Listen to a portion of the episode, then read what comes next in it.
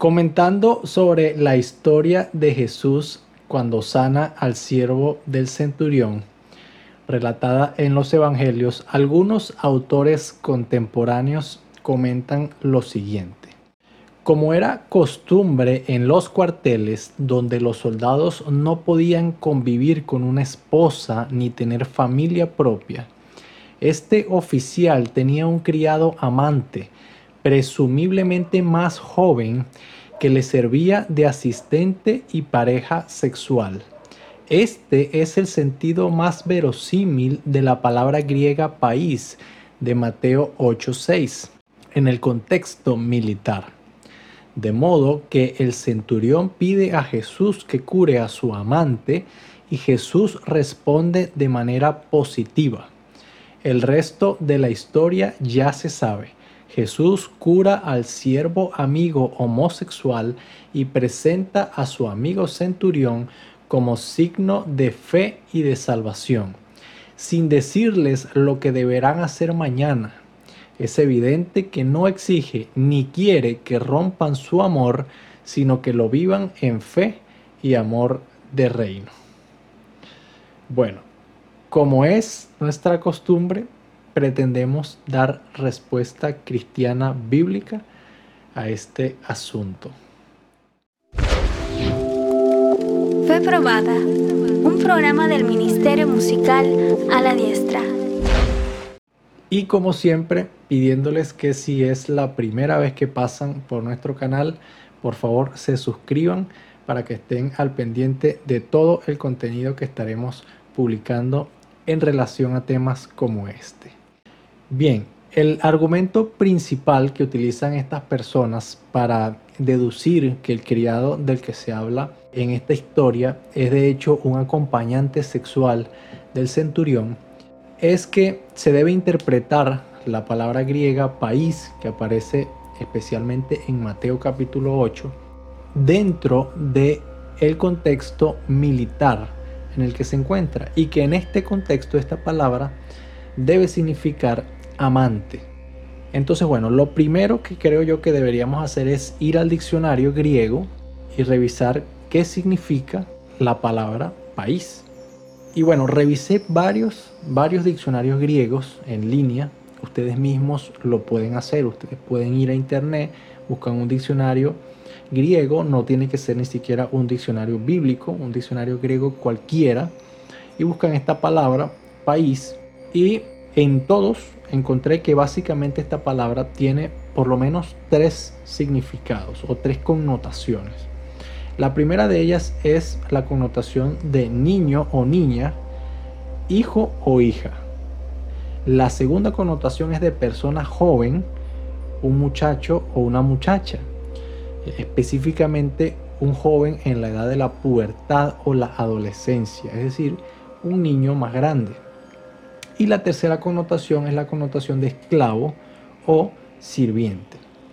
No encontré en ningún diccionario que alguno pudiera tener alguna connotación eh, sexual o de amante o de alguna pareja amorosa para esta palabra. Si alguno de ustedes consigue algún diccionario donde se presente esta connotación, por favor lo dejan en los comentarios. Pero de momento yo no pude encontrar ninguno. Eso ya es un punto desfavorable para esta postura. En segundo lugar, el uso que el propio autor del Evangelio que estamos estudiando, que es el Evangelio según Mateo, le da a la palabra en otras partes de su propio texto. Entonces tendríamos que revisar en el Evangelio de Mateo las otras veces que él utilizó la palabra país y para qué las utilizó y qué significaban en los contextos en los que la utilizó.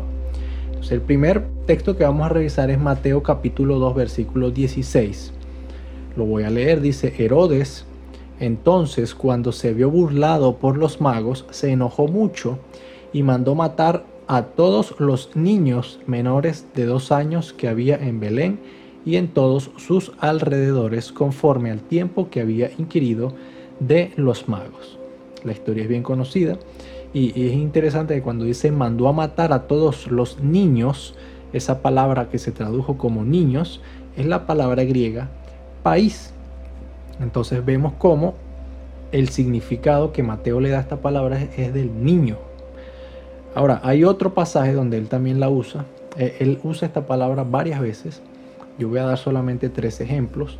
El segundo está en Mateo capítulo 21, versículos 15 y 16. Dice así, pero los principales sacerdotes y los escribas, viendo las maravillas que hacía, y a los muchachos aclamando en el templo y diciendo, Osana al hijo de David, se indignaron y le dijeron, ¿oyes lo que estos dicen?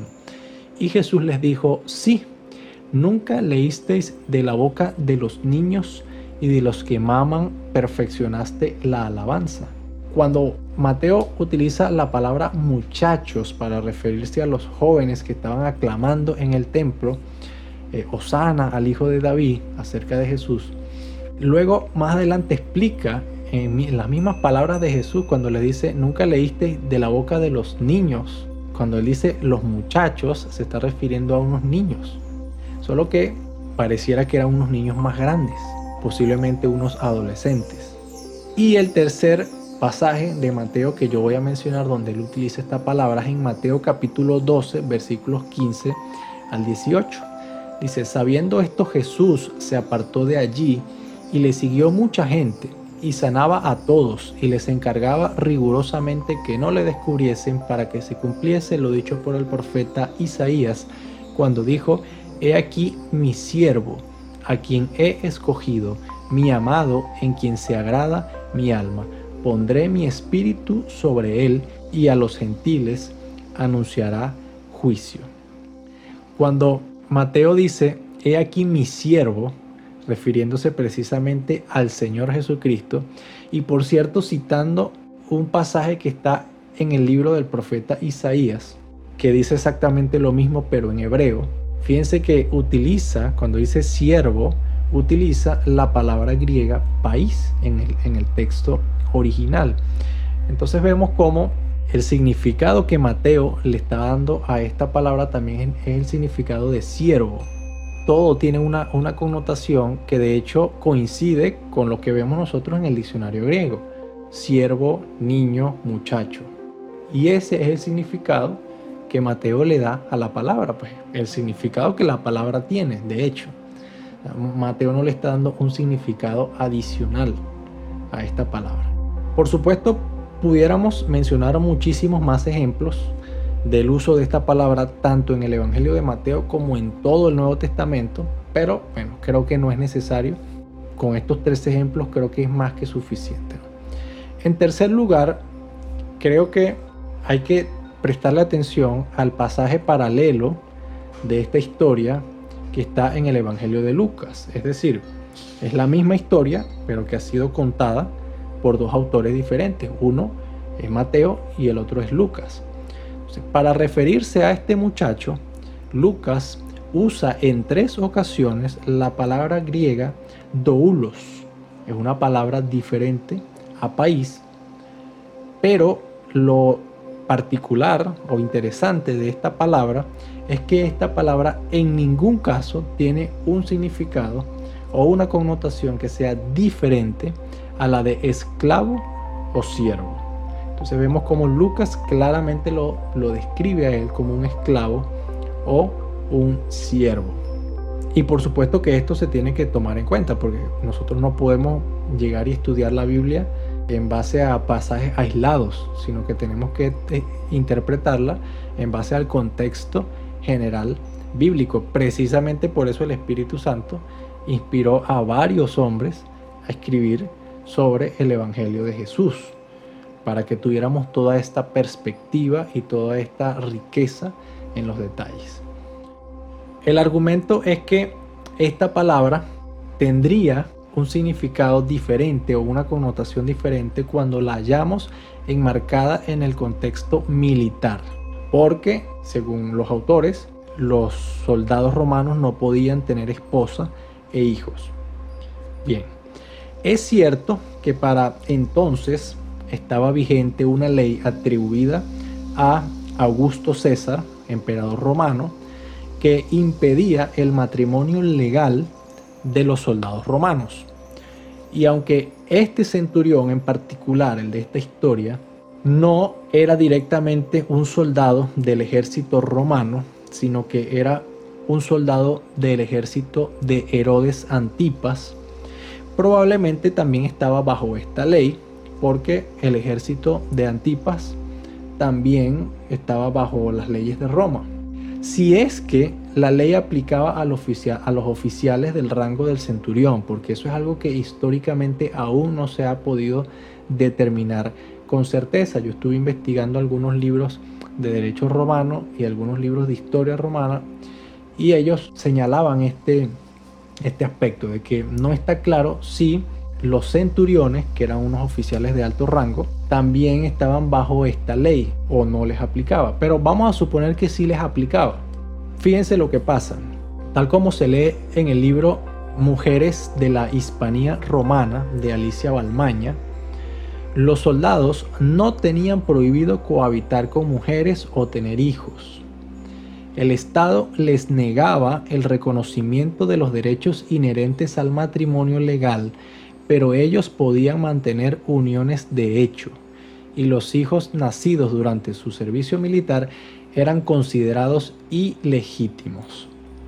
¿Sí? Entonces, es verdad que había una ley que les impedía casarse, pero eso por supuesto no impedía que ellos mantuvieran sus relaciones de hecho, de facto, con sus esposas, que aunque no eran legales, pues habitaban con ellas, lo que nosotros hoy pudiéramos conocer como concubinato, que es una unión de facto, pero que no es legítima. Aunque por supuesto ya en nuestras sociedades hay cierto carácter legal de este tipo de uniones, bueno, pero es más o menos lo más cercano a lo que pudiéramos nosotros entender en nuestro tiempo actual.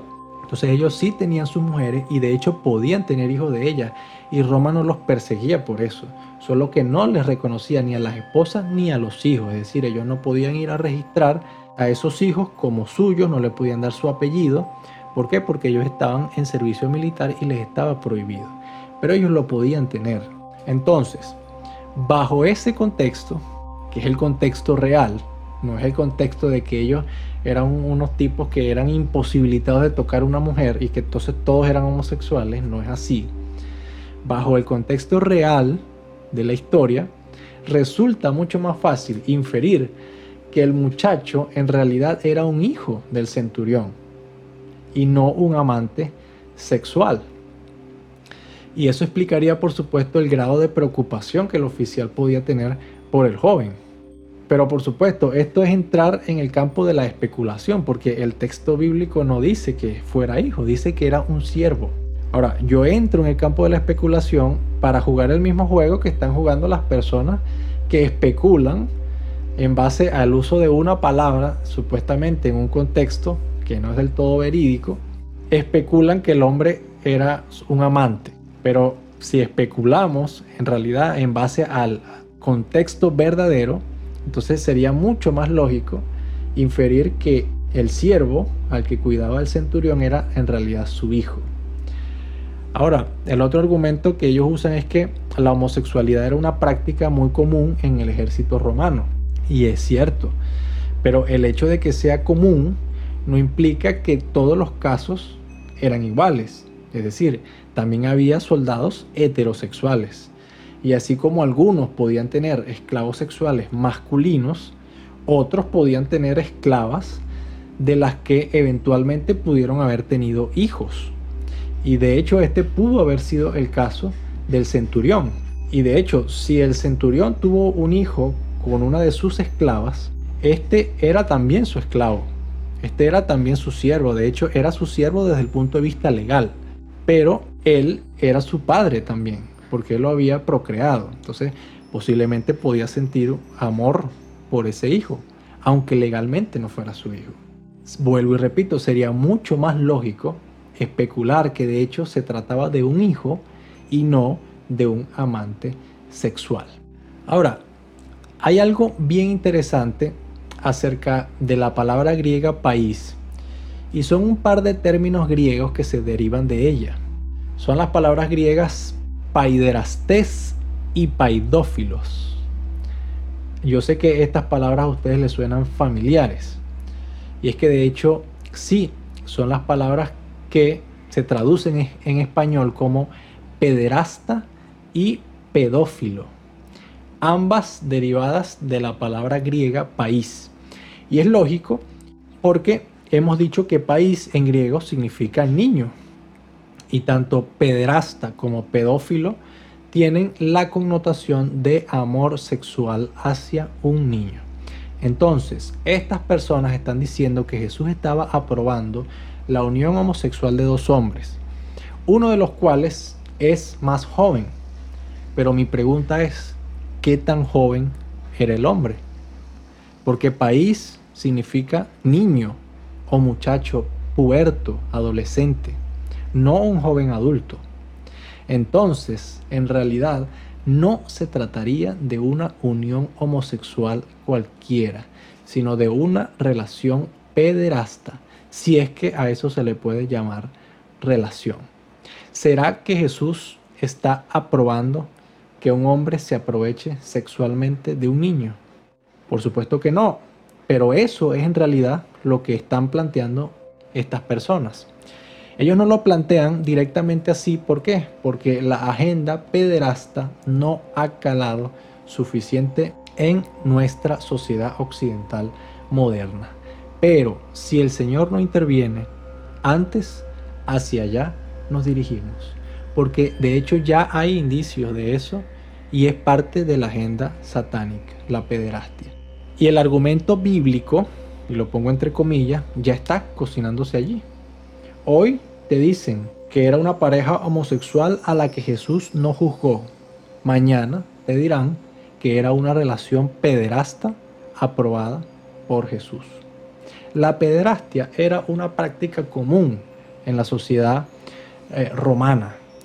En la literatura tanto histórica como clásica y mítica encontramos abundante evidencia de eso. De hecho, el mismo emperador romano de la época de Jesús, Tiberio César, era un pederasta.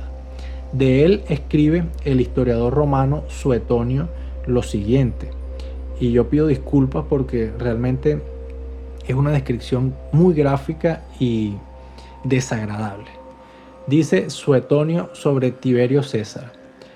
Incluso se cubrió con una infamia tan grande y vergonzosa que apenas se puede narrar o escuchar, mucho menos creerse.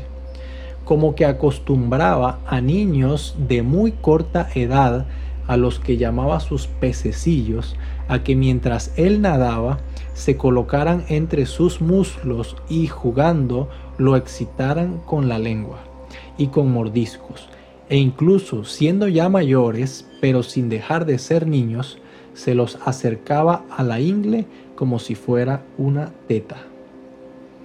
Entonces, yo pregunto, ¿realmente ustedes creen que Jesús estuviera aprobando este tipo de prácticas y que realmente el centurión fuera un pederasta que tuviera de esclavo sexual a un niño?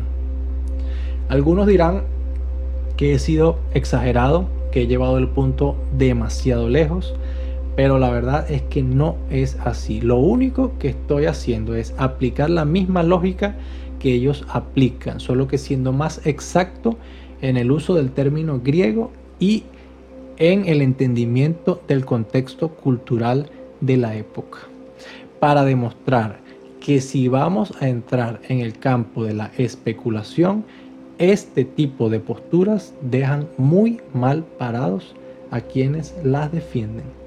Así que tengan mucho cuidado con eso.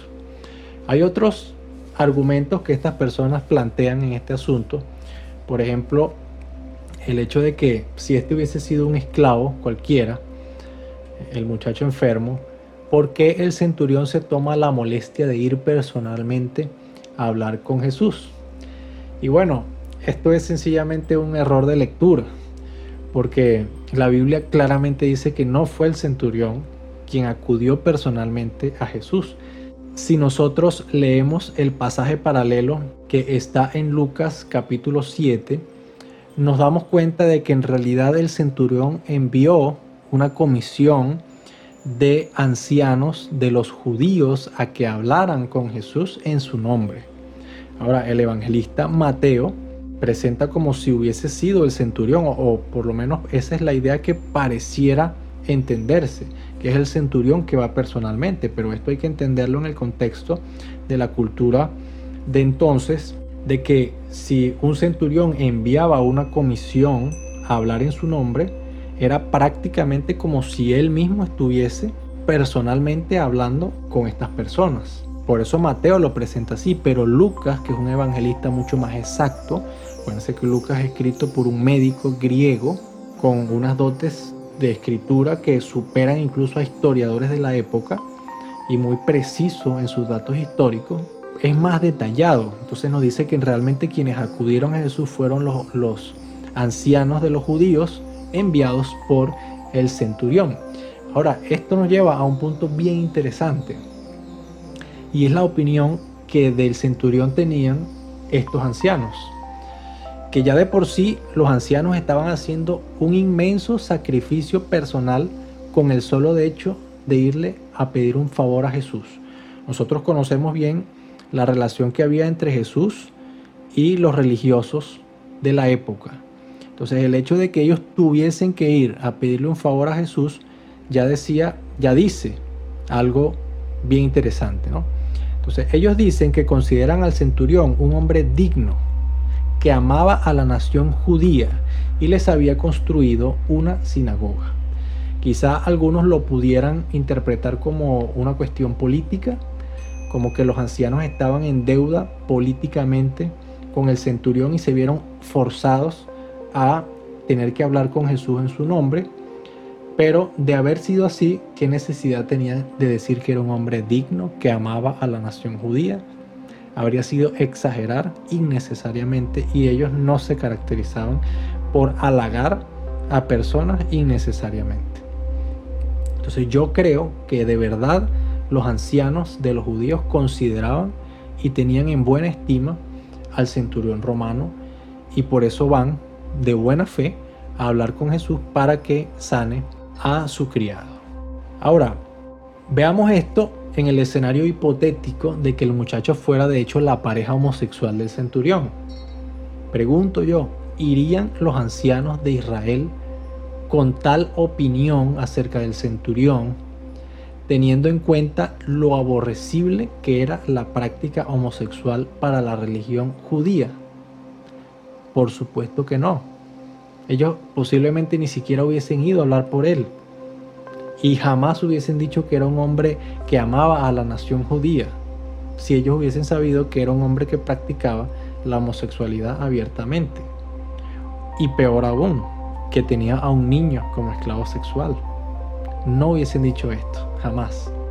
Otro argumento que usan es que el centurión estaba avergonzado de que Jesús entrara en la habitación donde él mantenía sus relaciones homosexuales con su criado por lo que le pide que no llegue hasta su casa. Bueno, esto tiene básicamente dos problemas. Uno es descartar por completo el mensaje central de la historia y el por qué la historia se cuenta en los evangelios. El mensaje principal de esta historia es la autoridad de Jesús. La autoridad de Jesús sobre la enfermedad, sobre los demonios, sobre todo lo que tenía que ver con el reino espiritual, o sea, la autoridad de Jesús como Dios. Eso es lo que se nos quiere enseñar en este pasaje. Y el centurión lo entendió bastante bien cuando él explicó, Señor, yo tengo personas que están bajo mi autoridad y yo las mando y estas personas obedecen. Así tú también estás en autoridad. Ahora, el segundo problema de pensar que que el centurión no dejó que Jesús llegara a su casa porque tenía vergüenza de que se diera cuenta de que era su novio homosexual, es el hecho de no entender lo que es la verdadera fe en Jesús, cómo funciona la fe en Jesús. Considerarse indigno de la gracia de Cristo es fundamental para la fe. El reino de los cielos es para quienes son capaces de reconocer que no son dignos de entrar en él. Algunos piensan que merecen el amor de Dios, algunos piensan que merecen la gracia de Dios, merecen su perdón, pero esto no es así. Y es por eso que Jesús lo pone al centurión como un ejemplo de fe, como la fe más grande jamás vista por él en Israel. Y vaya que Jesús conocía bien a Israel desde toda su historia. Y detallen el contraste que, presenta la historia. El centurión no se sentía digno de ir ni siquiera hasta donde estaba Jesús, mucho menos que él viniera a pisar su casa. Y aún así los ancianos de los judíos, que eran los religiosos de la época, lo consideraban un hombre digno. Tú puedes parecer muy buena persona ante los ojos de, los demás, pero tú mismo, ¿cómo te ves delante de Dios? es necesario que nosotros reconozcamos nuestra condición de pecadores, de que no somos dignos de el Señor, pero aún así Él nos ama. En eso consiste la gracia de Dios. O sigues pregonando que lo que haces no está mal, que eres libre de usar tu cuerpo como tú quieres, que lo que haces es bueno y debe ser normalizado. Si es así, entonces la diferencia entre el centurión y tú es clara. El centurión manifestó una fe genuina en Jesús y tú no la has manifestado. Queda claro entonces que asegurar que Jesús en esta oportunidad sanó a un homosexual es una completa falacia. Ahora, ¿podía Jesús sanar a un homosexual? ¿O el hecho de ser homosexual hacía o hace a una persona inmerecedora del favor de Dios? Si revisamos los evangelios, encontramos alusión a miles de milagros de sanación por parte de Jesús. Y cuando digo miles, no pretendo en ninguna manera exagerar, todo lo contrario, pretendo ser bastante exacto. Por ejemplo, en Marcos 1, 32 al 34 leemos lo siguiente. Cuando llegó la noche, luego que el sol se puso, le trajeron todos los que tenían enfermedades y a los endemoniados, y toda la ciudad se agolpó a la puerta y sanó a muchos que estaban enfermos de diversas enfermedades y echó fuera muchos demonios y no dejaba hablar a los demonios porque le conocían. Entonces en una oportunidad toda una ciudad se, agolpó a las puertas de la casa donde Jesús estaba y Jesús sanó a todos los enfermos de esa ciudad. Jesús no discriminó de ninguna manera por los pecados de estas personas, sino que Jesús los sanó a todos, no les preguntó, ¿y tú qué pecado cometes? De hecho, Jesús conoce los pecados de cada persona, no necesita ni preguntarle. Pero vemos cómo Jesús sanaba a las personas, sin importar cuáles eran sus pecados. Marcos 3, del 9 al 10, dice lo siguiente, y dijo a sus discípulos que le tuviesen siempre lista la barca, a causa del gentío, para que no le oprimiesen, porque había sanado a muchos, de manera que por tocarle, cuantos tenían plagas caían sobre él. Las personas iban y hacían todo lo posible por tocar a Jesús para ser sanados. En una oportunidad Jesús sanó a una mujer que le tocó el borde del manto, ¿se acuerdan? Jesús le preguntó cuáles eran los pecados de ella. No, ella se sanó. Y luego Jesús le dijo, tu fe te ha salvado. Entonces, no es que Jesús no podía sanar a un homosexual, ni es que estemos en contra de que Jesús, de que Jesús haga favores de este tipo, milagros, escuche las oraciones de las personas homosexuales, en ninguna manera. Lo que estamos en contra de que se use un texto para decir algo que en realidad el texto no dice. En una ocasión, Jesús hizo el milagro de alimentar a una multitud aun cuando sabía que ellos se acercaban a él solo por el interés que tenían en los milagros que podía hacer y no porque los pudiera limpiar de sus pecados. Dice la Biblia también en Mateo 5:45, para que seáis hijos de vuestro Padre que está en los cielos, que hace salir su sol sobre malos y buenos y que hace llover sobre justos e injustos. Es decir, hay bendiciones de Dios que son para todos es lo que se conoce como la gracia común. ¿sí? Dios es bueno para todas las personas. Dios hace milagros para todas las personas. Dios favorece a todas las personas sin importar qué tipo de pecado las personas cometan. Ahora, una cosa sí es clara en la Biblia. En la gran mayoría de los milagros de sanación o de expulsión de demonios que se narran detalladamente en la Biblia, el milagro venía acompañado por el perdón de pecados a través de la fe. Y es que ese es el mayor milagro de Jesús. Poder limpiar el pecado de todos aquellos que se acerquen a Él con fe. Y es que para poder ser limpiado del pecado, necesariamente, necesariamente hay que ser un pecador. Dice Lucas capítulo 5 versículos 31 al 32. Respondiendo Jesús les dijo, los que están sanos no tienen necesidad de médicos, sino los enfermos. No he venido a llamar a justos, sino a pecadores al arrepentimiento. Entonces, ¿puede Jesús hacer un milagro a un pecador? Claro que sí.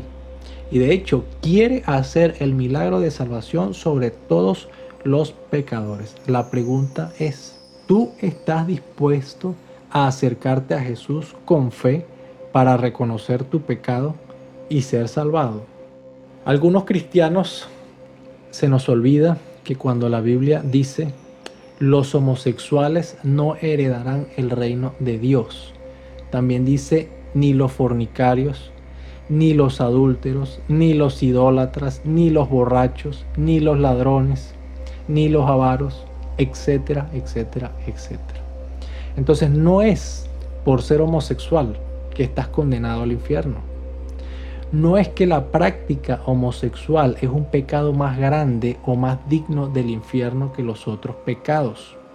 Es que nadie, y óyeme bien, nadie en su condición de pecador va a entrar al cielo. Todos somos pecadores, incluso los cristianos somos pecadores. Nosotros no somos mejores que nadie delante de Dios. La única diferencia la hace el hecho de que nosotros reconocimos nuestro pecado delante de Él y reconocimos que solo en Él hay salvación. Y eso nos justifica delante de Dios. Cuando Dios nos ve a nosotros, ahora no ve al pecador, sino que ve a Jesús el justo en nosotros. Y por eso tenemos entrada al cielo es la pura gracia de Dios. Entonces en el cielo nos encontraremos con personas que en vida practicaron la homosexualidad, por supuesto que sí. Que en vida fueron ladrones, que fueron homicidas, adúlteros, fornicarios, etc. Pero que todos ellos fueron limpiados por la sangre de Jesús mediante la fe. El mismo pasaje de Romanos que cité anteriormente lo expresa de esta manera. Luego de hacer esa lista de pecados que impiden entrar al cielo, dice así, primero los Corintios 6, versículo 11. Y esto erais algunos, mas ya habéis sido lavados, ya habéis sido santificados, ya habéis sido justificados en el nombre del Señor Jesús y por el Espíritu de nuestro Dios. Entonces, en la iglesia primitiva, había algunos que habían practicado la homosexualidad, porque Pablo le dice, algunas de estas cosas eran ustedes, y entre esas cosas estaba la homosexualidad. Entonces había homosexuales y la iglesia había abierto la, la puerta para personas que habían practicado la homosexualidad. Ahora, el hecho de que Jesús haya podido sanar a un homosexual o que Dios esté dispuesto a perdonar los pecados de un homosexual o que la iglesia deba aceptar en su seno al que practicaba la homosexualidad, no significa en ninguna manera que Dios apruebe la práctica homosexual. Levítico capítulo 18 versículo 22, la ley de Moisés, la ley de Dios, dice lo siguiente, no te echarás con varón como con mujer, es abominación. Y Jesús dijo, Jesús dijo sobre la ley, en Mateo capítulo 5 versículos 17 al 18, no penséis que he venido para abrogar la ley o los profetas. No he venido para abrogar, sino para cumplir.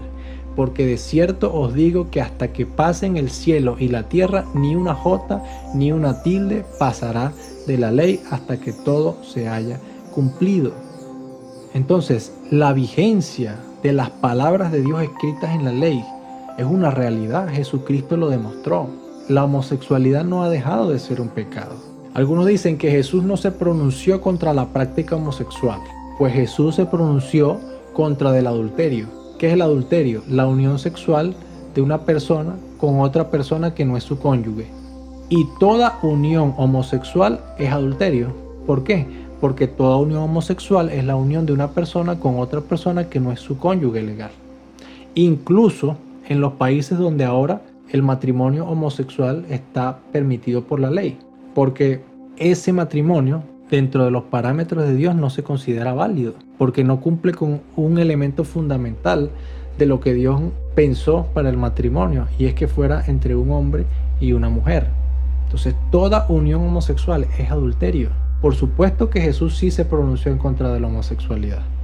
Por supuesto que Jesucristo sí respaldó la ley de Moisés que dice que la homosexualidad es una abominación a Dios. Claro que sí. El problema está cuando nosotros vamos a la Biblia tratando de confirmar nuestras ideas preconcebidas. Entonces llegamos a conclusiones como que Jesús aprobó la práctica homosexual porque sanó a la pareja gay del centurión y no le dijo que cambiaran su estilo de vida. Eso es una mentira. Eso no es verdad, por favor. Las personas que dicen eso no sean mentirosos. No repitan esas cosas. Como conclusión, es cierto es cierto que la iglesia cristiana y en particular también la iglesia evangélica históricamente no ha sabido lidiar con la persona homosexual. No ha sabido expresarse de la forma correcta al hablar del tema.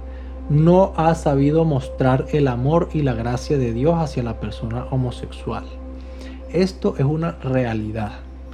Vemos episodios penosos en declaraciones y acciones de muchos cristianos al respecto.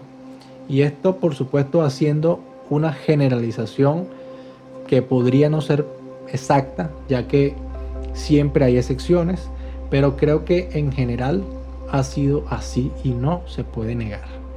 Ahora, eso no significa que como cristiano yo no pueda levantarme y decir la práctica homosexual es pecado. Cuando yo digo la práctica homosexual es pecado, yo no estoy juzgando o señalando a nadie en particular. Simplemente estoy repitiendo un juicio emitido por Dios en su palabra. Pero hay buenas noticias. Ni tu pecado es más grande que el mío, ni es imperdonable, ni te condena irremediablemente al infierno. Y ya lo he mencionado en varias ocasiones. Se necesita atender el llamado de Jesús al arrepentimiento para el perdón de los pecados. Si tú decides no hacerlo, eso es tu decisión y tú tendrás que asumir las consecuencias de tus acciones delante de Dios. Si en vez de reconocer tu pecado sigues diciendo que lo que tú haces está bien, que debe ser aceptado por todos, que debe ser legalizado, que se debe enseñar en las escuelas a los niños que puedan elegir su sexo, entonces te tendrás que enfrentar a mi ferviente oposición y a la oposición de la verdadera iglesia de Jesucristo. Porque yo no me puedo quedar callado ante eso. Una cosa es que yo respete tu libertad de ejercer tu sexualidad como tú quieras. Y otra cosa muy diferente es que yo deba aceptar que tú restringas mi derecho de que mi hija reciba una educación de acuerdo al verdadero conocimiento científico y de acuerdo a los valores morales establecidos por el Creador del cielo y de la tierra, y no de acuerdo a una ideología basada en conceptos inmorales. Pero bueno, eso sería tema de discusión para otro momento. Yo con esto me despido, deseándoles que Dios les bendiga mucho y se manifieste con poder en sus vidas.